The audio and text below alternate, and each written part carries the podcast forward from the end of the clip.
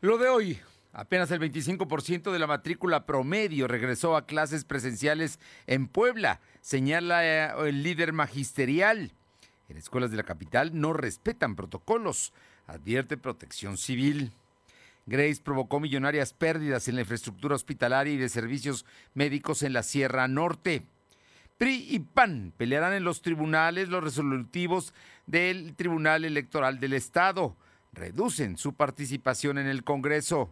En Puebla Tecnológica, Jorge Coronel nos habla sobre los videojuegos y su aplicación lúdica. La temperatura ambiente en la zona metropolitana de la ciudad de Puebla es de 19 grados. Lo de hoy te conecta. Hay bloqueos en el puente internacional. Está pidiendo el apoyo de la policía. Noticias, salud, tecnología, entrevistas, debate, reportajes, tendencias, la mejor información. Lo de hoy radio, Lo de hoy radio con Fernando Alberto Crisanto. ¿Qué tal? ¿Cómo está? Muy buenas tardes. Qué gusto saludarle en este martes, martes 31 de agosto, último día del mes de agosto de este 2021 que para algunos vuela. Estamos ya terminando el octavo mes del año y mañana arrancamos septiembre, el mes patrio. Por lo pronto, muchísimas gracias por estar con nosotros y le comento que eh, el día de hoy, por la mañana, ya rindió su protesta como nueva gobernadora de Tlaxcala, aquí de nuestra vecina Tlaxcala, la eh, es la bueno fue senadora. Ay en este momento júrelo que se me se me pasó el nombre de de ella que pues le digo que acaba de rendir protesta esta mañana. Tantos datos que trae uno en la cabeza tantas cosas que de pronto se va la idea. Luego le comento que López Gatel dice que no hay eh, que bueno pues que están bajando la tendencia de las eh, de la tendencia de, en este caso, de los eh, contagios. Y resulta que aquí el secretario de Salud dice que en Puebla por lo menos eso no es cierto. Así es que, el, bueno, ya verá usted cómo, cómo están las cosas y vamos a ver cómo está. Sí ha bajado un poco la incidencia, pero continúa alta y no pues, se puede decir que ya se bajó. Es Lorena Cuellar, la nueva gobernadora de Tlaxcala.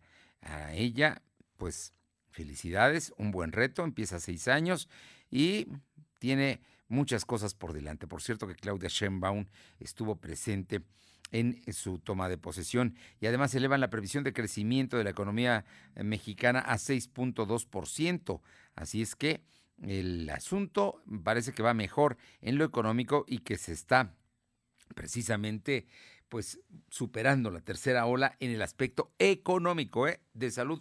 Todavía hay incidencia importante. Gracias a quienes nos escuchan a través de la 1280 aquí en la capital poblana y la zona metropolitana. También a los amigos de allá y amigas de Ciudad Cerdán que están sintonizando la que buena en el 93.5 en la Sierra Norte, la, la querida Sierra Norte y ahora maltratada por el clima y por los fenómenos naturales, Radio Jicotepec en el 92.7 y también allá en la sierra en el 570.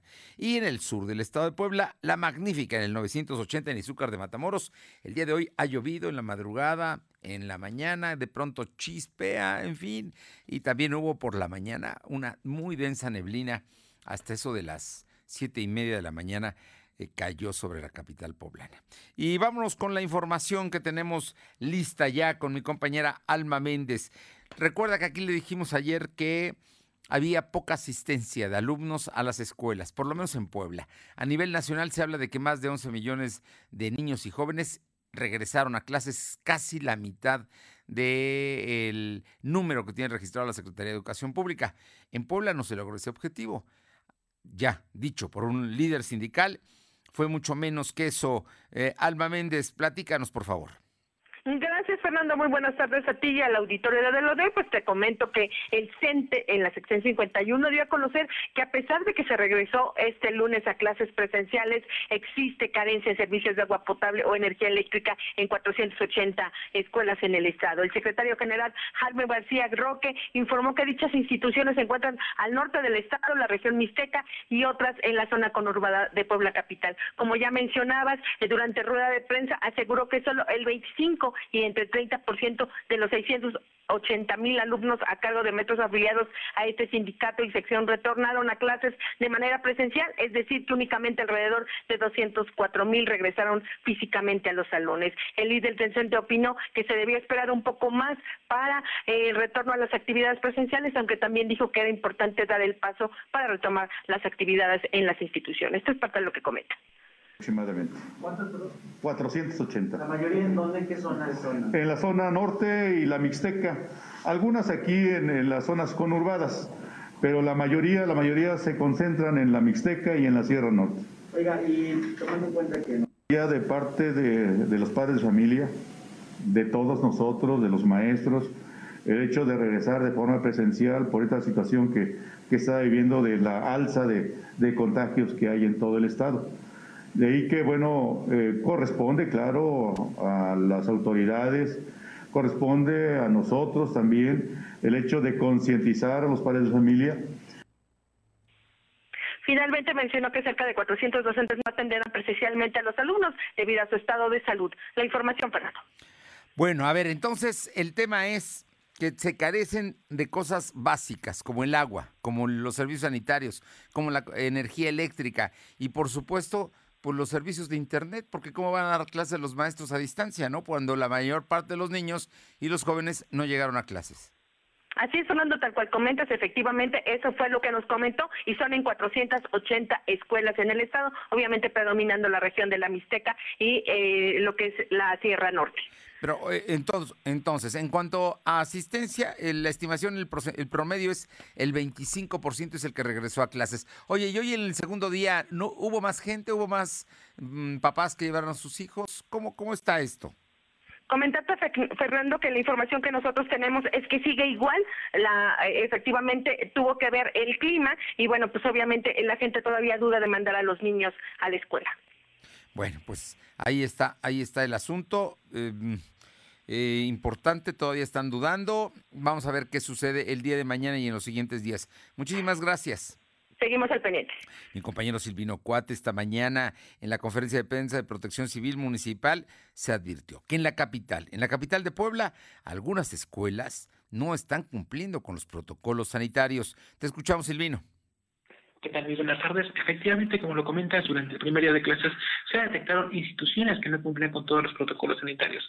Así lo informó el titular de la Secretaría de Protección Civil de Puebla, Gustavo Ariza Salvatori, quien aclaró que no tienen previsto hacer clausuras. Sin embargo, el funcionario municipal no detalló cuántas escuelas fueron las que no cumplían con todos los lineamientos sanitarios. Solo aseguró que este martes se volverán a hacer revisiones. Comentó que para este día se tienen programados 30 supervisiones de escuelas. De no contar con las medidas, se realizarán exhortos para que puedan acatar todas las recomendaciones del gobierno del Estado. Escuchemos parte de lo que mencionó el funcionario municipal. Había algunas fallas en, el, en, los protocolos, pero sí cumplían con, con, lo básico primordial para que puedan abrir. Se hacen las recomendaciones el día de ayer, esperemos que el día de hoy ya las estén cumpliendo. Y en lo que transcurre la semana seguiremos haciendo estas revisiones, estas evaluaciones, seguiremos incluso haciendo las recomendaciones a aquellas escuelas que o no llevan bien el protocolo o no lo están integrando o no lo están aplicando o simplemente tienen alguna falla o algún error en, el También comentarte que en otro tema, Ariel Salvatori informó que desde el inicio de la pandemia del coronavirus se han registrado 880 casos acumulados de trabajadores del ayuntamiento que han dado positivo a COVID. De estos, 44 han fallecido. Actualmente, 133 casos están activos y se encuentran 13 casos aislados que ya reciben pues eh, asistencia médica a distancia. Fernando. Bueno, pues esa es la situación del ayuntamiento, pero por lo pronto están revisando las escuelas y Protección Civil está encontrando que no en todas se cumple con los eh, protocolos sanitarios. ¿Cuáles son las, las que no se cumplen? ¿Qué, es, qué detalles es donde no se cumple? Eh, comentaste que el secretario no abundó demasiado, únicamente indicó que fueron pues en las entradas al inicio, en, sí. el, a la entrada de la institución, es en donde vieron pues eh, un protocolo débil, por ello es que hicieron exhortos, eh, como tal Protección Civil no cuenta con la facultad de hacer clausuras y además por el momento señaló que no está previsto hacer clausuras, no obstante sí está presente la falta de, de lineamientos sanitarios en, en la entrada de las instituciones, Fernando. Bueno, el, el asunto entonces es que no se tiene digamos, los niños entran pero no les miden la temperatura, los niños entran y no les dan gel, alguna de estas está fallando o la sana distancia. Efectivamente, son algunas de esas que está fallando. Sí. Y bueno, Protección Civil también entrega, entregó, eh, eh, recordemos el ayuntamiento que entregó kits sanitarios en todas las escuelas. Esto para reforzar de manera conjunta entre el gobierno y Estado en el regreso a clases, Fernando. Gracias, Silvino. Y estamos, es, es tema el regreso a clases sin duda. Y cambiando de asuntos, el día de ayer el Tribunal Electoral del Estado dio una serie de, tomó una serie de decisiones eh, eh, en la cual afecta a los partidos políticos. Por ejemplo, eh, en el distrito número 9, de, que tiene como cabecera la capital del Estado, determinó anular casillas y en ese sentido favorecer con la suma de los votos, quitarle votos al PAN y Morena es quien gana esa diputación en el distrito número 9, de acuerdo al Tribunal Electoral. Por supuesto, los panistas de inmediato ayer a nivel nacional y local dicen que van a defender a Mónica Rodríguez de la Vecchia para que mantenga la diputación. Pero esto también generó que en Zacapuazla, donde había un litigio entre el PRI y Morena, le pues decidieran en los magistrados anular la elección. Sí, anularon la elección y van a repetir allá en Zacapuastla la elección.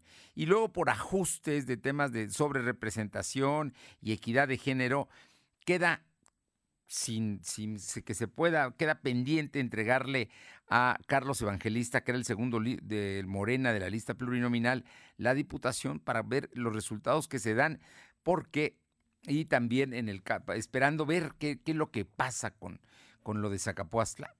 Y en el otro caso, vamos, eh, para que no haya sobrerepresentación, si pierde Morena, se la dan a Evangelista.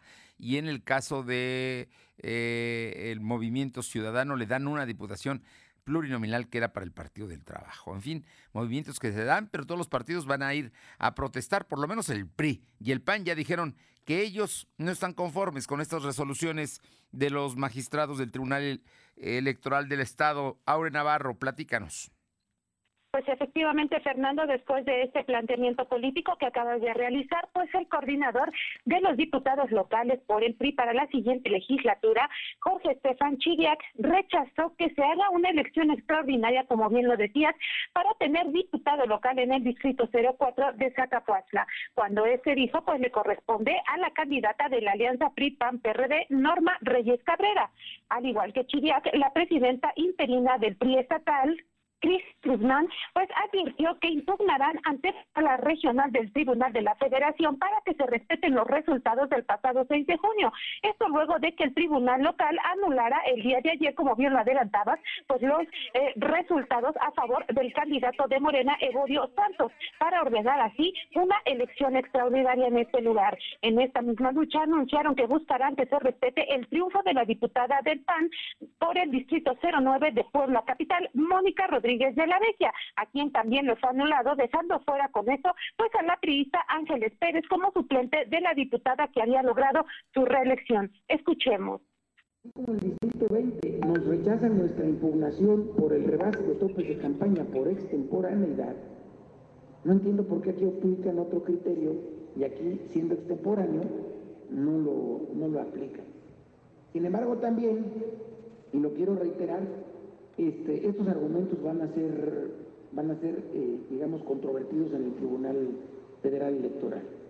Suponiendo así conceder que nuestra candidata propietaria fuera inelegible, como ellos dicen, queda el recurso de que sea la suplente ella a quien le entreguen la constancia de mayor. Por su parte, la panista Mónica Rodríguez de la Vecchia advirtió que la candidata de Morena, Melissa Jauli Gutiérrez, pues al haber rebasado el tope de campaña en más del 90%, pues está imposibilitada para recibir así la diputación que a ella le fue anulada, por lo que dijo está a la espera de ser notificada para iniciar así pues ya el proceso de impugnación contra el resolutivo del FED. Fernando.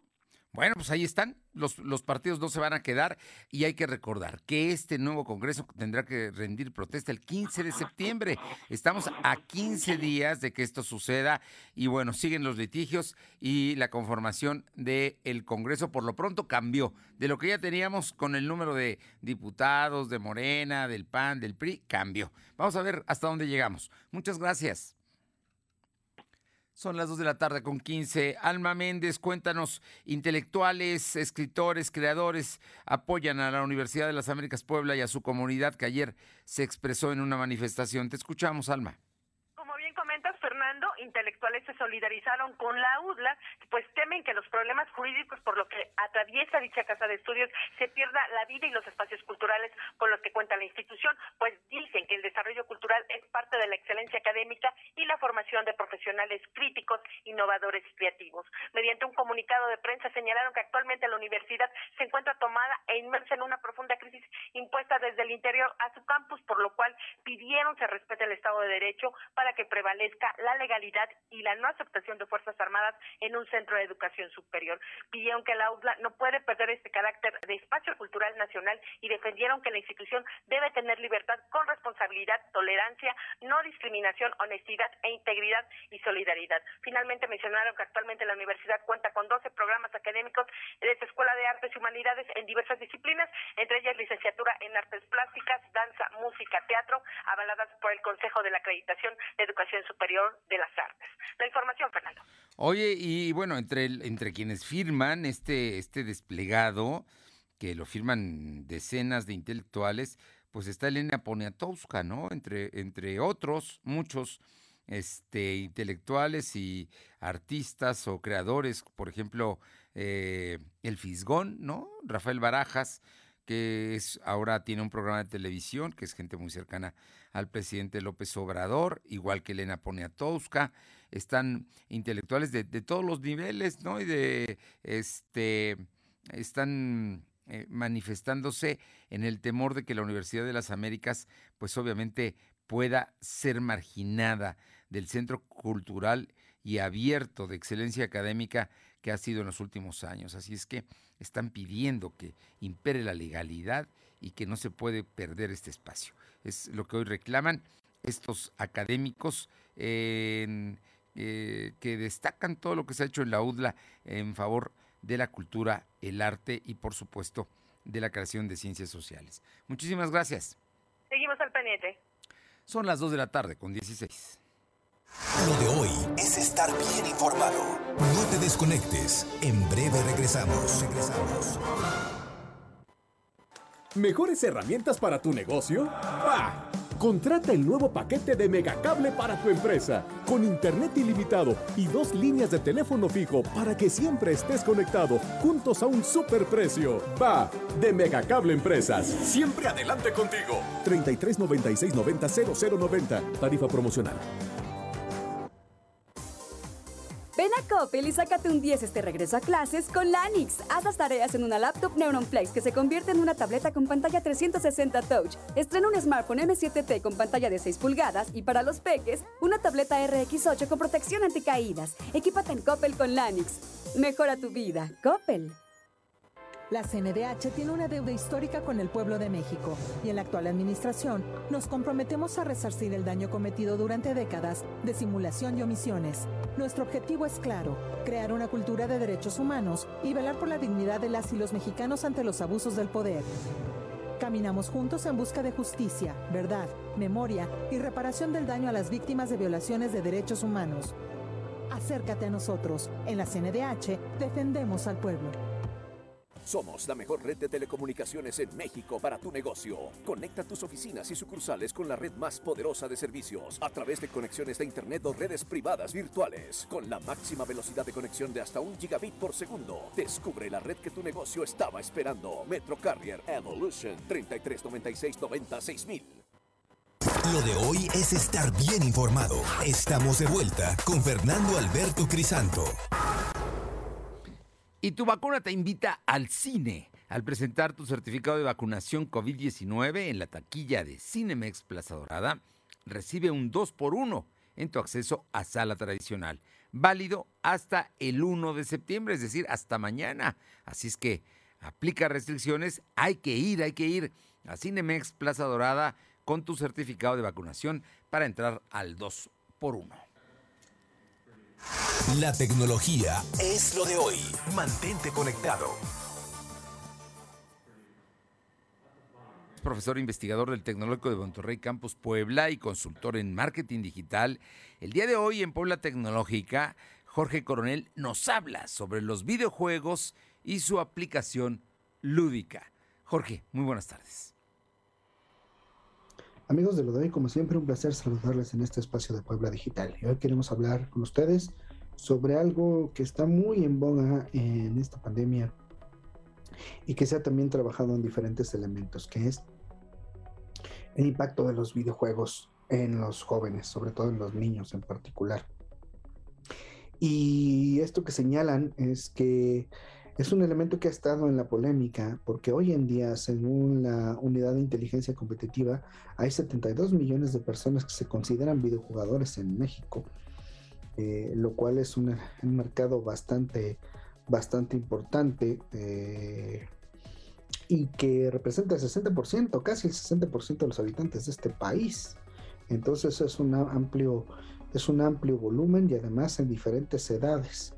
Eh, un elemento importante es que ah, últimamente la experiencia de jugar videojuegos ha cambiado, ya no es solo hacer una actividad en particular, sino ya son más interactivas, ya son todas unas experiencias. Y esto ha cambiado a que eh, lleguemos a los juegos de rol, a los, role, eh, role game plays, que, que, a final de cuentas son estos elementos que ahora tienen una historia, una secuencia, eres un personaje. Y varios elementos de, de la parte psicológica y sociológica señalan que si bien el, estigma de los videojuegos es que pues llevaba a los jóvenes o los niños a perder el tiempo, ¿no? Hoy se comprueba varios, varios bajos estudios que eh, estos, estos videojuegos que ya tienen una experiencia de rol sobre todo y estas experiencias de juegos en rol en línea, además de los riesgos ya sabidos y, y de que toman bastante tiempo, ¿no? Eh, ahora pueden ayudarles a desarrollar cierto juicio y cierta evaluación en las decisiones, porque estos elementos y estas historias los están llevando a reflexionar sobre las, sobre las consecuencias que tienen las decisiones que toman y a decidir. Los están obligando, de alguna manera, llevando, no obligando, llevando a que puedan los participantes o los videojugadores a evaluar la toma de decisiones. Y esto sin duda es una, es una habilidad, es algo de lo que le llaman en los negocios el soft, soft skills, habilidades que se requieren, habilidades blandas traduciéndolo literalmente, pero se refiere a esa sensibilidad, experiencia y capacidad que tienen que, que desarrollarse.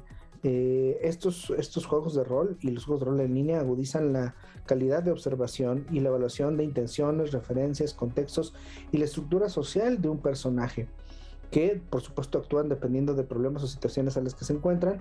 Y eh, hay, una, hay una frase, una mención de, de, la profesora de la Unidad de Artes para el Diseño e Investigación del proyecto de cultura lúdica, Blanca Estela López, que señala que hoy en día, como están las experiencias, tienen muchas ventajas dentro de la dimensión narrativa, porque en lugar de perpetuar esta visión tan dicotómica de ser solo buenos y malos, o el ser el salvaje y el civilizado, eh, se lleva a los jugadores, a los videojugadores a entender que estas personas son construcciones más complejas, toman decisiones, a veces se equivocan y esto los ayuda a generar de alguna manera esta especie de, de maduración. Ahora, lo que recomendable es que para los, para los más jóvenes, estamos hablando de, de, jóvenes abajo de los 15, 16 años, pues el control y la experiencia de acercamiento a estos videojuegos sigue siendo parte de la responsabilidad de los papás, acompañarlos, explicarlos, guiarlos para que puedan tener ese, ese aprovechamiento, ¿no? Inclusive la Organización Mundial de la Salud ha publicado uh, una, un, desde el 2018 una clasificación internacional de enfermedades en donde se reconoce el trastorno por videojuegos que eso ya tiene otras dimensiones de otro impacto. Entonces, esto es una herramienta, una herramienta que bien utilizada se le puede sacar mucho provecho, puede generar inclusive habilidades. Si usted ha probado en algún momento estos, estos cascos de, realidad virtual, lo que llaman VR, por ejemplo, para, para competir en, en, en, las Olimpiadas virtuales, para competir en box, por ejemplo, la experiencia es totalmente física, es decir, ya no es una persona o un videojugador que está ahí sentado solo moviendo los dedos y no hace más nada, no. Hoy la experiencia puede ser tan física que hasta hay videojuegos que tienen que ver con el entrenamiento, con, con, con, rutinas de ejercicio, todo dependerá mucho del entorno que tenga el jugador y lo que, y lo que quiera lo que quiera desarrollar, pero inclusive particularmente hablando de estos juegos de rol,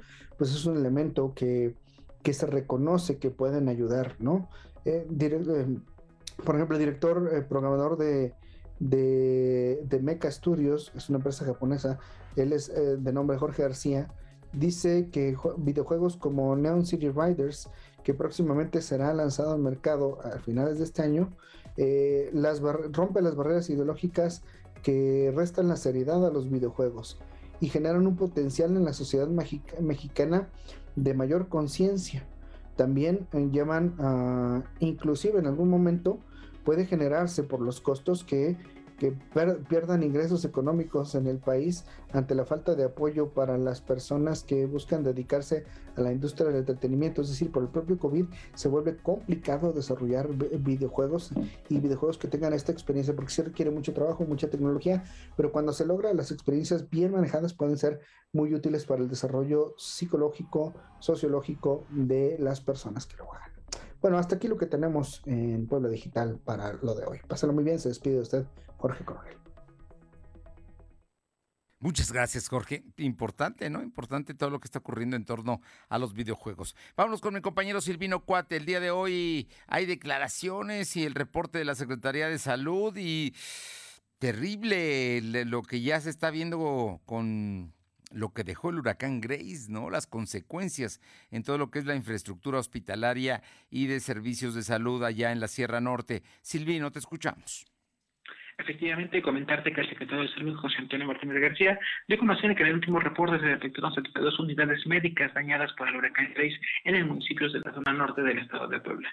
Dijo que las afectaciones no son muy graves, pues se tratan de fallas de energía eléctrica, filtraciones, caída de árboles, desprendimientos de plafones y bardas perimetrales. Comentó que los daños están presentes en 58 unidades médicas y centros de salud, los CESAS, también en 14 hospitales afectados y una estructura de la jurisdicción sanitaria 1 que es de Cauchinango. Indicó que se están haciendo los cálculos para saber cuánto sería, eh, cuánto saldrá la, la reparación. Asimismo dijo que el equipo de epidemiología está pendiente para atender los efectos sanitarios después de, del huracán, como enfermedad de diarrea aguda, infecciones de vía respiratoria y posibles contagios de dengue. Sobre este tema, el gobernador Miguel Barrosa Huerta comentó que se están coordinando los reportes con la Secretaría de Infraestructura para hacer las asignaciones presupuestarias correspondientes y emitir en, próximamente las licitaciones necesarias. También comentarte que la Secretaría de Salud registró 209 enfermos de coronavirus. En comparación con los datos de ayer, son 24, 24 casos menos. También eh, hubo 12 defunciones. Actualmente hay 106.498 acumulados y 13.830 fallecidos. El secretario explicó que en todo el estado hay 1.694 casos activos distribuidos en 111 municipios. Además, la Secretaría de Salud ha registrado 1.022 pacientes hospitalizados de estos 140 se encuentran graves y también comentarte que el jueves 2 de, 2 de, septiembre podría comenzar la vacunación de la segunda dosis en el municipio de la Sierra Norte. El retraso se debe a las fallas eléctricas que se generaron por el huracán Grace. También comentarte que el funcionario estatal explicó que para llevar a cabo la jornada de vacunación en esa demarcación se van a utilizar refrigeradores especiales porque hay municipios que aún tienen apagones intermitentes. Escuchemos parte de lo que mencionó. Íbamos a iniciar eh, a partir de la semana inmediata anterior, pero por el mismo fenómeno meteorológico, no se pudo iniciar porque la red de frío se perdió con los apagones que hay y tenemos que estar verificando que funcionen unos eh, refrigeradores especiales para poder garantizar la viabilidad del biológico. Cuestionado sobre el índice de positividad, dijo que el del 22 de agosto al 29 se encuentra al 53.57%, lo que indica que los casos van en aumento y aún no se puede hablar de un deceso en la curva de contagios. En relación a la vacunación de poblanos de 18 años en 17 municipios, el secretario dijo que se han aplicado 31.005 biológicos para eh, en contra del coronavirus. Fernando. Oye, a ver, aquí de toda la nota dicen cosas importantes, no todas las consecuencias que dejó Grace. El tema de que ahora siguen altos los contagios en Puebla, cada 24 horas se siguen reportando un número importante. Pero el tema este es que hoy desmintió el secretario de Salud de Puebla al subsecretario Horacio López Gatel, que dijo que están bajando la curva en 30 estados de la República de incidentes y dijo que en Puebla está en 53.57% la positividad y los casos de contagios van en aumento. Es lo que dijo el secretario de Salud y me quedo con eso porque son los otros datos ¿no? que van contrarios a lo que dice la federación. Gracias, Silvino. Buenas tardes. Y recuerda que pues Esplanada Puebla, el verano está en modo on. Aprovecha las rebajas de verano y también visita la feria. Visita Explanada Puebla y pasa un momento inigualable. Hay que ir, vale mucho la pena. Explanada Puebla. Alma Méndez, cuéntanos cómo va el tema de la ocupación de los hoteles en Puebla. Gracias, Fernando. Pues comentarte que el presidente de la Asociación Poblada de Hoteles y Moteles, Manuel Domínguez Gavián, dio a conocer que por la tercera hora de COVID-19 la ocupación hotelera se mantiene en un 32% en promedio, porcentaje que ya se traía previo a esta tercera ola de contagios. Domínguez Gavián dijo que para las fechas de las fiestas patrias en septiembre, eh, sus agremados no pueden pronosticar si tendrá un alza en las reservaciones porque eh, no sabe si se ampliarían los horarios o eh, se los permitirá la autoridad estatal. Esto es parte de lo que comenta hablar de este 14 o 15, el 6 de septiembre, por la sencilla razón de que no sabemos cómo está la pandemia, no sabemos qué va a suceder, no sabemos si va a haber eventos, si nos van a dar la posibilidad de poder abrir más tarde, si no se va a poder abrir. Entonces, este, la verdad es que todo nos afecta. Finalmente, el empresario hotelero precisó que actualmente en la capital poblana llega turismo extranjero de Estados Unidos, Francia, Italia y España. La información, Fernando. Sin embargo, la ocupación sigue siendo baja, ¿no? Estás hablando del 32%. Así es, Fernando, sigue siendo baja. Gracias. Seguimos al pendiente. Son las 2 de la tarde, con 31 minutos, 2.31.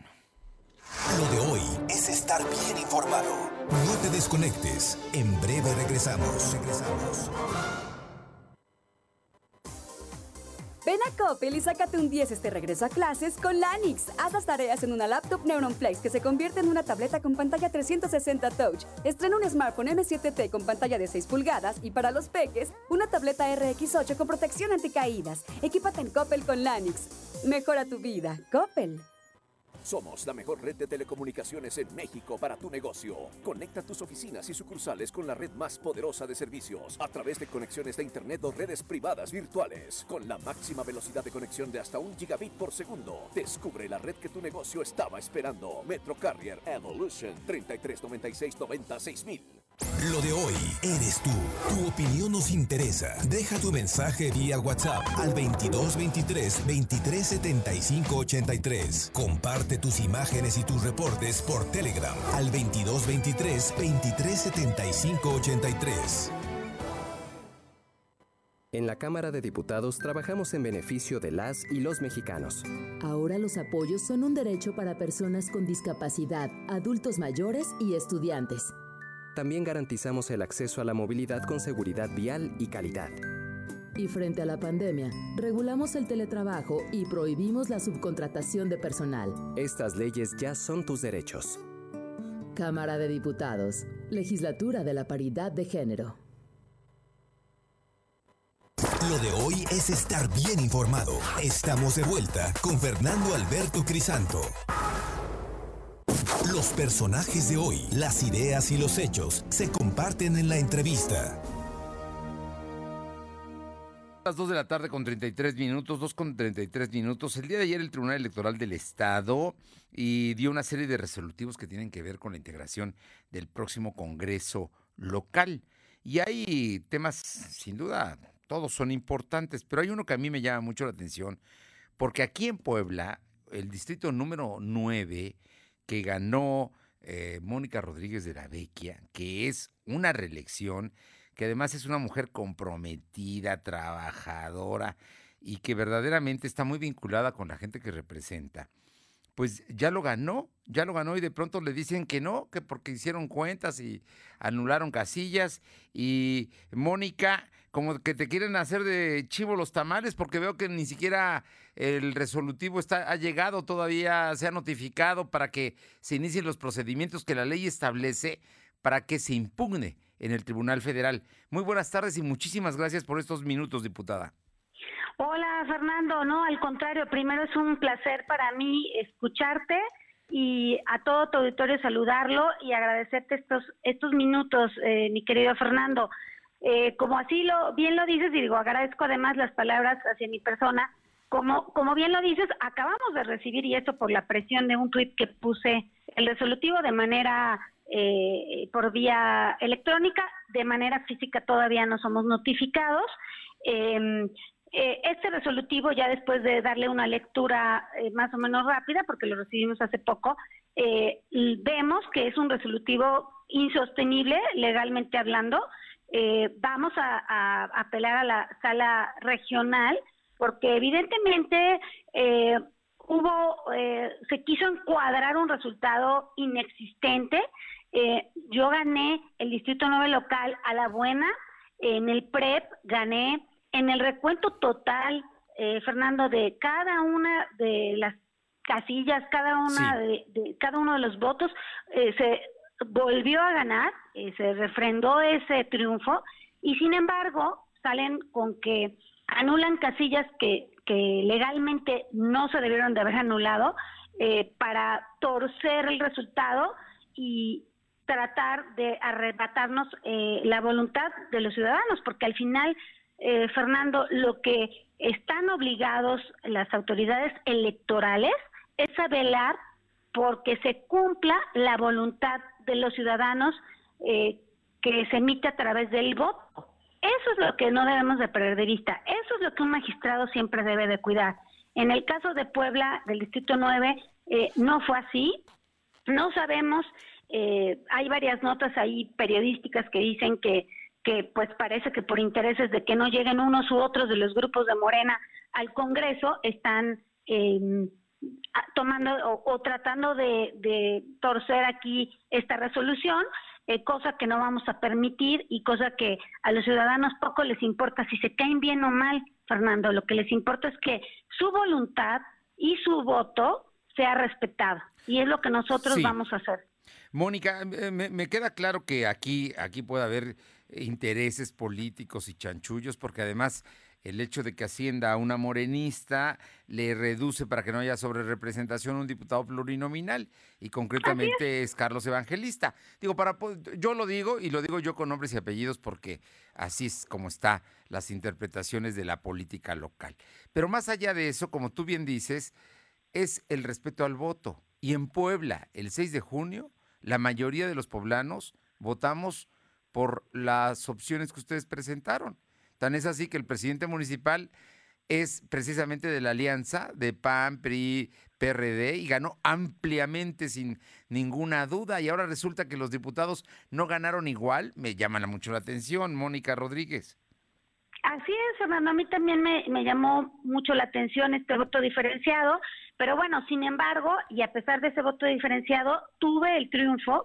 Eh, así eh, Recuerda que yo fui candidata por el municipio de Puebla y de Cotlancingo. Y el municipio de Cotlancingo también se ganó, Filomeno Sarmiento ganó con una amplia diferencia. Y eh, yo tuve la oportunidad de caminar al distrito y de ganarlo. Y de ganarlo la buena, Fernando. Claro. Este, caminando, tocando puertas, haciendo un trabajo eh, con, con mis recursos. Entonces, bueno, eh, siendo así, por supuesto que vamos a defender el triunfo. Y déjame decirte algo que, que no dicen. Algo que no se dice es que la candidata de Morena rebasó los topes de campaña. Ustedes lo pueden revisar en las páginas del Instituto Nacional Electoral del INE, en donde ella se pasa por un tope, el, tope de campaña por más del 90%. Era un tope alrededor de 240 mil pesos, más menos, y ella gasta 600 treinta y tantos mil no, pesos. Bueno, no, Entonces es algo que ella tiene que, que responder las autoridades y que de eso lo hacen, se hacen como dice el dicho, ojo de hormiga, y pero ese tema ella lo tendrá que responder. Pero yo, independientemente de su tema del tope de campaña, reitero, vamos a ganar en, el, en la sala regional. No, eh, lo que el, el, voto de los poblanos y la voluntad de los poblanos fue el 6 de junio. Oye, Mónica Rodríguez de la Vecchia, yo te, comento porque además a mí me llamó mucho la atención tu elección. Si no estoy mal, fue de las últimas, el recuento fue casi voto por voto y casilla por casilla. Cardíaco. Y, llegaron hasta la madrugada previa, si no estoy mal, del, del viernes, después de que habían empezado el miércoles, creo. Así, así fue, Fernando. Así fue, ¿no? Yo creo que fuiste de las últimas o la última de la capital que se contó. Fui, fui de las últimas y además, fíjate que eh, ese recuento pues hace que se, de alguna manera la elección quede clara, ¿no? Sí. Más clara que nunca, porque cuando se hace un recuento total, porque no fue parcial, queda clarísima la elección. Y además, le recuerdo a la gente que nos escucha que cuando se hace un recuento, están los representantes de absolutamente todos los partidos en todas las mesas y todos firman de conformidad. Entonces, pues aquí este pues no hay de que de que no nos dimos cuenta o sí nos dimos cuenta. Están los números clarísimos y además por ahí hubo un error de dedo por el cansancio que eso es lo que al menos pensé en su momento que hoy ya no lo pienso igual eh, y se me restaron 100 votos eh, en, en cuando me entregaron la constancia cosa que también impugnaremos y esa la desestiman la desestima eh, El aquí el Tribunal Electoral Poblano cuando claramente pues es un asunto de matemáticas. Tenía yo 100 votos más que me quitan y mira, a pesar de toda la maroma que trataron Sí. de hacer, me termina ganando, eh, digamos, eh, eh, eh, por 12 votos, ¿no? Lo, lo importante, Fernando, es que la gente sepa que aún, aunque llegue el 15 de septiembre y tome protesta, quien tome protesta, el, eh, cuando el tribunal, em, eh, eh, la sala regional, perdón, cuando la sala regional eh, se pronuncie sobre este asunto, esté quien esté, va a quedar la que el tribunal, eh, la que la sala regional diga, ¿no? Claro. Este, esto no es de que ya tome protesta y como ya tome protesta la mala o de, o de una manera incorrecta, me quedo. No, no es así. No es así. O sea, si la sala regional, por alguna razón de carga de trabajo, no toma ninguna decisión antes del 15 de septiembre, no pasa nada. En el momento que la tome, se, se, se toma protesta quien, quien es la merece. persona que la debe de tomar. Pues yo creo que tú vas a finalmente a ser diputada, ya lo eres ahora, y yo estoy seguro que así va a ser, porque además, de inmediato ayer mismo, la dirigencia estatal de Acción Nacional y la dirigencia nacional salieron a defenderte y a decir que van a pelear contigo hasta la última instancia este triunfo de las elecciones pasadas. Así es, Fernando. Cuento con el respaldo de mi presidente nacional, Marco Cortés, de mi presidente estatal, Genoveva Huerta, pero lo más importante, conté con el voto de todos los poblanos, de la mayoría de los poblanos del Distrito 9, y eso es lo que debe de preval- prevalecer. Y además tú me conoces bien, Fernando, y sabes que soy una diputada de oposición, que no tengo miedo, que no me rajo y que quizás soy incómoda porque subo a la tribuna y digo lo que los poblanos quieren que se diga y no lo que un grupo político desea. Entonces quizá eso también no les gusta, pero no importa, yo no me rajo y voy a ir hasta el final. Pues Mónica, estaremos muy pendientes de esto y yo estoy seguro que la ley, la ley tiene que prevalecer en este caso y si así sucede, tú seguirás siendo diputada los próximos tres años. Te mando un abrazo, te agradezco muchísimo estos minutos y estamos pendientes. Gracias, Fer, un abrazo de regreso y un saludo a todo el auditorio. Gracias, muy buenas tardes. Sí, lo que pasa es que parece que en Morena quieren quitar a Carlos Evangelista y por eso están haciendo todos estos movimientos, pero movimientos que de verdaderamente, como dice Mónica Rodríguez, son maromas, ¿no? Y lo peor es que pues se notan, se notan demasiado, dejan la cola, eh, exhiben, se agachan demasiado y dejan todo a la vista. Vámonos ahora con otras noticias. Silvino Cuate, cuéntanos, eh, el gobierno municipal de Lalo Rivera van a trabajar juntos y van a platicar del tema de los ambulantes como un asunto muy importante a atender en la próxima gestión. Es más, hubo respuesta a lo que ayer dijo la presidenta municipal Claudia Rivera de que por la crisis han aumentado el número de ambulantes. Te escuchamos, Silvino. Efectivamente, la administración estatal y el gobierno municipal que encabezará Eduardo Rivera Pérez trabajará de manera conjunta para normalizar el comercio informal y crear espacios donde los locatarios puedan ofrecer sus productos, así me informó el gobernador Miguel Barroso Huerta. El titular del Poder Ejecutivo aseguró que se eliminarán todas las prácticas de corrupción que existen en la informalidad, pues la regulación debe ser a través del diálogo. Escuchemos parte de lo que menciona el gobernador. Nos vamos a involucrar, ¿sí? Con la nueva autoridad municipal nos vamos a involucrar como gobierno del Estado para normalizar el comercio ambulante, crear oportunidades, lugares, dialogar, terminar con cualquier mecanismo de corrupción cualquier mecanismo de corrupción y no que se vea que los propios inspectores, supervisores están ahí. Para comentarte que Bajo Roberta reconoció que el incremento de la informalidad se debe a la falta, se a la falta de empleo que se generó a raíz de la pandemia del coronavirus, Fernando. Bueno, pues yo creo que sí, si, si se involucra el gobierno del Estado y la Fiscalía General, va a empezar a detener a líderes que hay órdenes de aprehensión en su contra que no sé por qué no han actuado, ¿eh? Y eso pues no le toca al ayuntamiento. Así es que esperemos que todo esto se proceda precisamente para mm, que, estén distintas las calles de la ciudad de Puebla, porque en este momento hay más de tres mil ambulantes nada más en el centro histórico. Cuando entró eh, Claudia Rivera, le habían dejado creo que mm, entre 700 y 1000 eh, ambulantes, ahora hay más de tres mil. Gracias. Vamos con mi compañera Aure Navarro para que nos comente precisamente el día de hoy. Eh, Lalo Rivera confirmó la estrategia de reordenamiento comercial. Te escuchamos, eh, Aure. Efectivamente, Fernando Auditorio, les comento que el alcalde electo Eduardo Rivera Pérez confirmó que dentro de la estrategia de reordenamiento comercial se incluye el tema del ambulantaje para que la ciudad deje de ser considerada como foco rojo por este problema. Dentro de los análisis que Rivera Pérez continúa realizando, este martes se encabezó la segunda sesión de la Comisión Permanente por Puebla, donde se presentaron los resultados de las mesas rotatorias en materia de seguridad pública, reactivación económica y ambulantaje. Escuchemos. del comercio del ambulantaje en nuestra ciudad. ¿Por qué? Porque, como ustedes lo, saben y les consta, algunos medios de comunicación han querido cubrir hasta a veces este tipo de situaciones y desafortunadamente no ha sido un buen trato. La prostitución también creciente en el centro histórico es un tema donde desafortunadamente como nunca, como nunca, eh, ningún gobierno que haya recibido de otra administración eh, lo recibe en situaciones preocupantes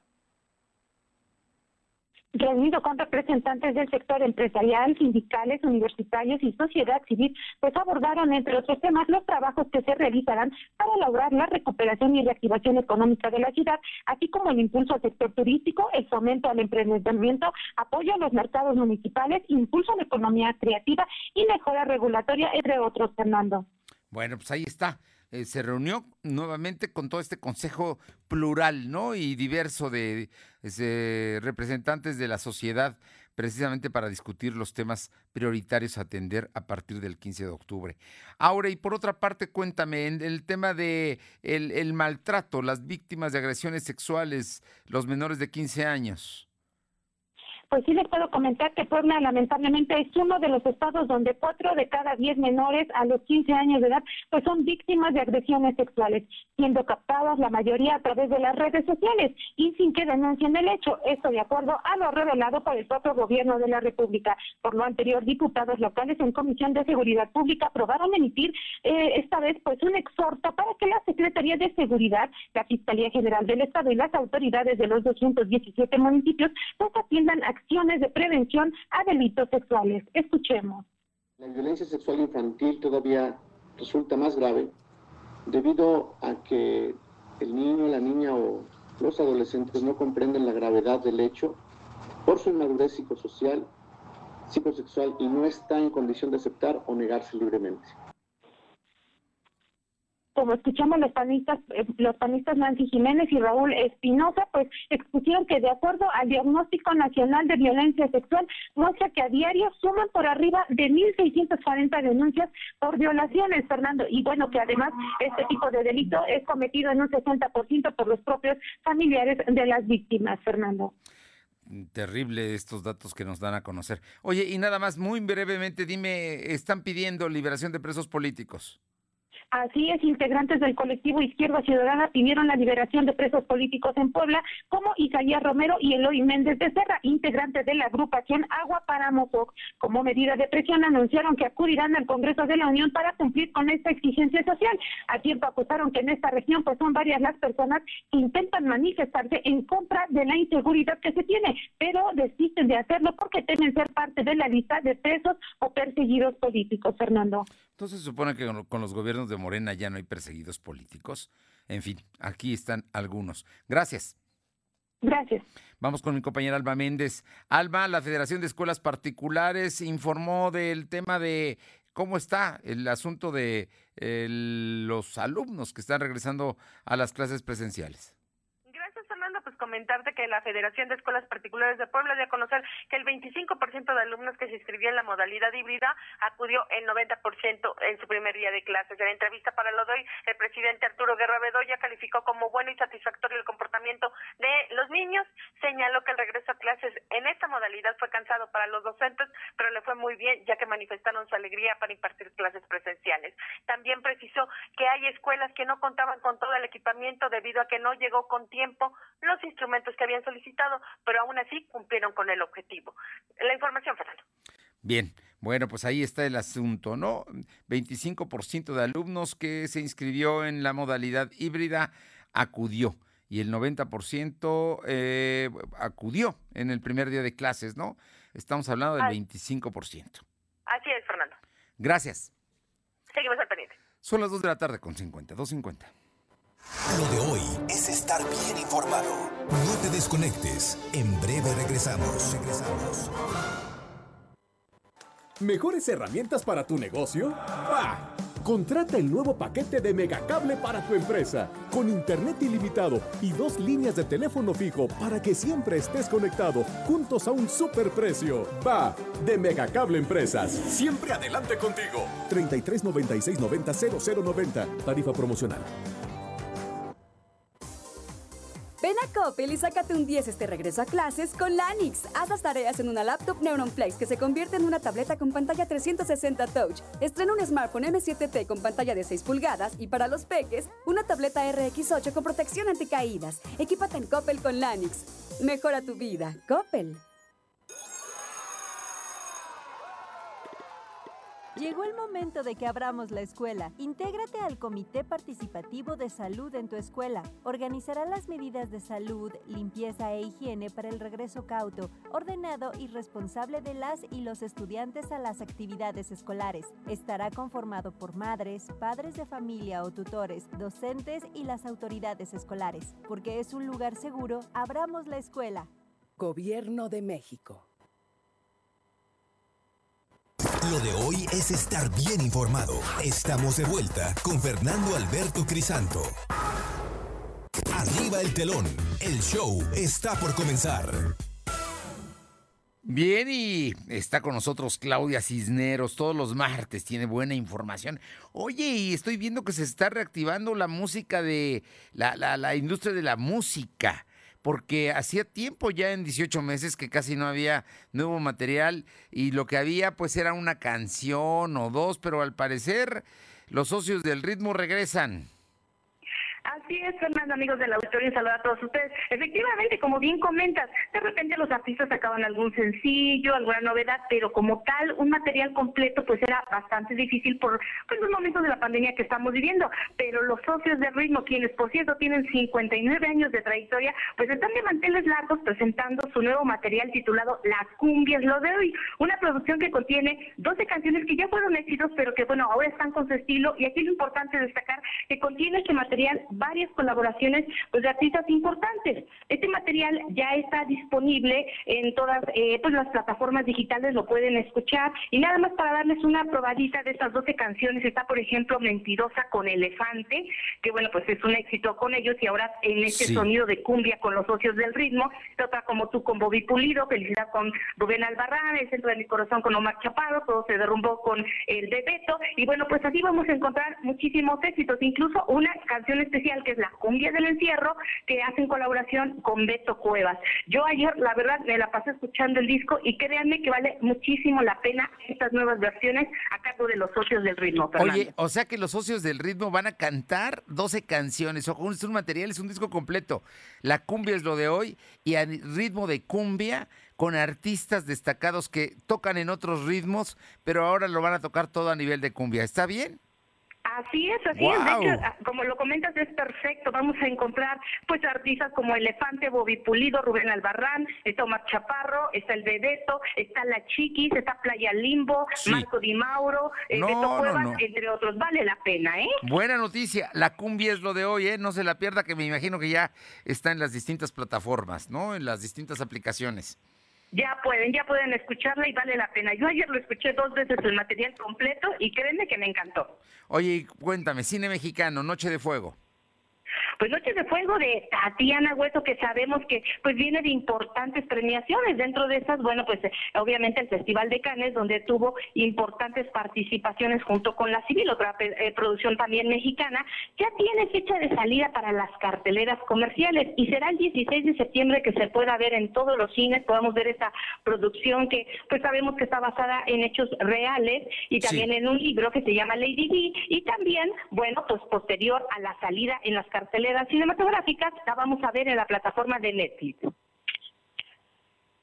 Ahí está, Noche de Fuego en Netflix a partir del 16 de septiembre. Muchas gracias, Claudia. Disfrutar.